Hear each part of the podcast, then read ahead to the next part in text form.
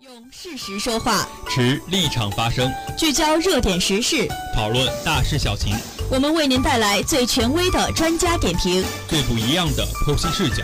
主播陆晨、彭灿与您一起重点关注。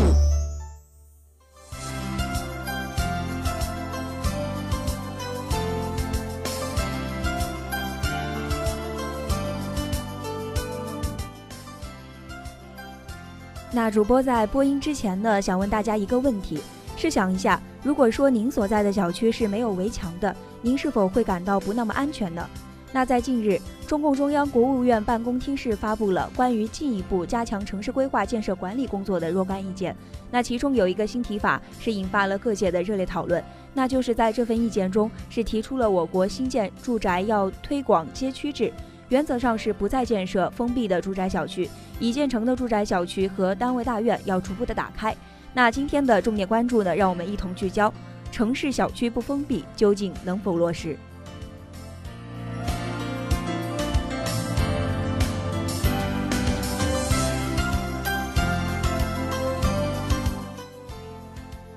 为了实现内部道路的公共化，解决交通路网布局这些问题。中共中央的国务院办公厅在近日发布了关于进一步加强城市规划建设管理工作的若干意见，并要求不论是老的住宅大院还是新的住宅小区，都要逐步的打开，成为一个公共的区域。那此意一出，就引发了广泛的关注。大部分人表示，如果小区没有院墙的保护，自身的安全利益就会受到威胁。而也有一部分人就认为这样做对整呃整体的城市规划是有有很大的益处。那究竟是利大于弊还是弊大于利？接下来让我们听听专家的意见。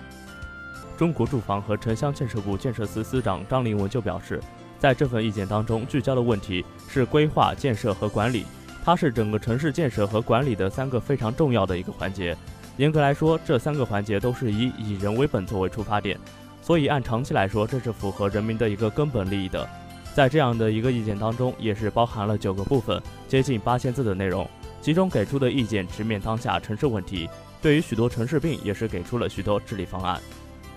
没错，那举例来说呢，在这份意见中就提出了这样的问题：现如今城市建筑贪大、媚洋、求怪等乱象丛生，那城市建设盲目追求规模的扩张、规划、建设、管理诸多城市病，给市民的生活呢也是带来了很多的困扰。二零一五年的十一月，在河南郑州的一座天桥竣工刚五年就被拆除。那为的只是给新规划的地铁站腾出空间，也是在二零一五年度的十一月，在陕西西安一座一百一十八米的高楼，从建设到拆毁，竟然连一天都没有被使用过。那这些问题都暴露出，在城市规划建设之初，权力运行的失控，这些问题也是被舆论媒体所关注。有新华社的记者就曾经翻阅过政府工作报告等其他文件时，就指出，有地方发展规划是一年一个新提法。有的地方即使成百上千亿的规模，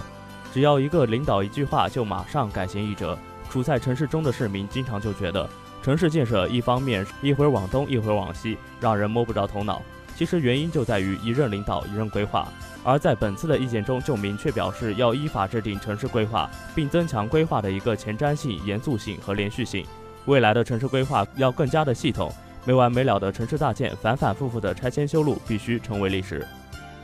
是的，中国城市规设计研究院的副院长杨宝军就表示，依法治市是此次意见的一个特点，把规划等同于法律，那么这样就使得规划的强制性内容大家就不敢去触碰了。除了以上所提及的备受诟病的城市规划。秋铺楼、元宝楼一些呃越来越怪异的建筑，在各个城市也是拔地而起。那在这份意见中，对此也是提出了新的八字方针，那就是适用、经济、绿色、美观。相比于我国五十年代末提出的适用、经济的四字方针来说，新的方针是更加的符合当前的一个经济的发展。那么说，那么话说回来，在这样的一份意见当中，是涉及到百姓家门口的事情，是让人特别的关心。在意见中提出，我国新建住宅要推广一个街区制，原则上不再建设封闭住宅小区，已建成的住宅小区和住宅大院要逐步打开。在专家看来，小区这样的一种存在本身上就是有利有弊。有利的方面在于，这样一个这样的一个空间，居民们可以享受到一个完整的配套设施，大家住在里面也会觉得相对的安全。而不利的一方面就体现在它是一个封闭的小的区域，对交通路网其实是一个形成一种阻隔。没错，那对此问题呢，百姓的意见也是尤为关键。主播先带大家了解一组数据，对于住宅小区不封闭的这样的一个问题，不支持的人是占到了百分之七十五，而支持的人仅仅占到了百分之十八，那其他人则保持着中立的态度。在封闭小区逐步打开之后，人们最担心的问题之中，百分之六十三的人是表示担心人身财产安全这一问题。那百分之二十五的人对停车场、绿地、公共资源等方面是存有疑问，百分之十一点五的人呢是考虑到了噪音和公害的问题。对此，有专家谈到了开放可能带来的安全隐患。北京理工大学的教授就表示，开放之后呢，老人和儿童的安全问题得不到保证。而当初在购买住房的时候，房子的价格是包含在这样的一个环境当中的，居民们也是肯定不会接受这样一个开放的小区的结果。除此之外呢，这位教授，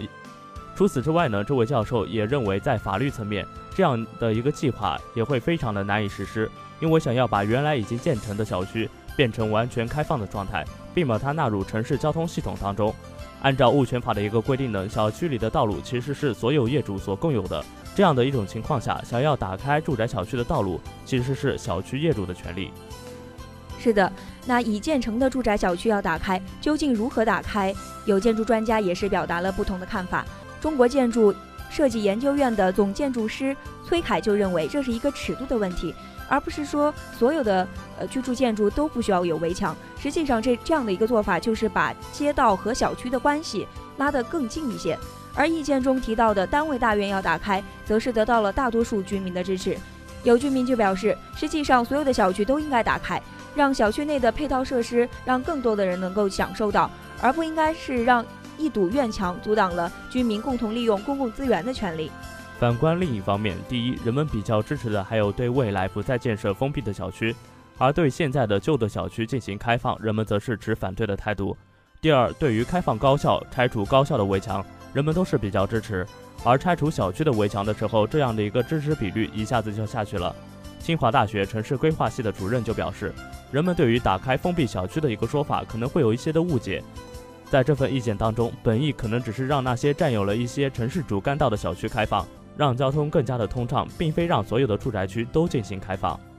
没错，那最后总的来说呢，其实抛开小区开放这个话题不说，城市病在当下已经说，呃，已经可以说是非常的严重了。在城市规划方面，首先要解决好的一个问题就是一系列的城市病问题，把我们的城市病治理好之后。再来谈开放小区的问题，可能会更加的容易一些，也更加的实际。那城市治理也不单单是交通方面的问题，还有就是在政府换届时，原来遗留下的政府规划工程的存留问题，也需要进一步的细化。那等到我国经济基础足够坚实的时候，像开放小区这这种上层建筑，也许就不会有那么多人反对了。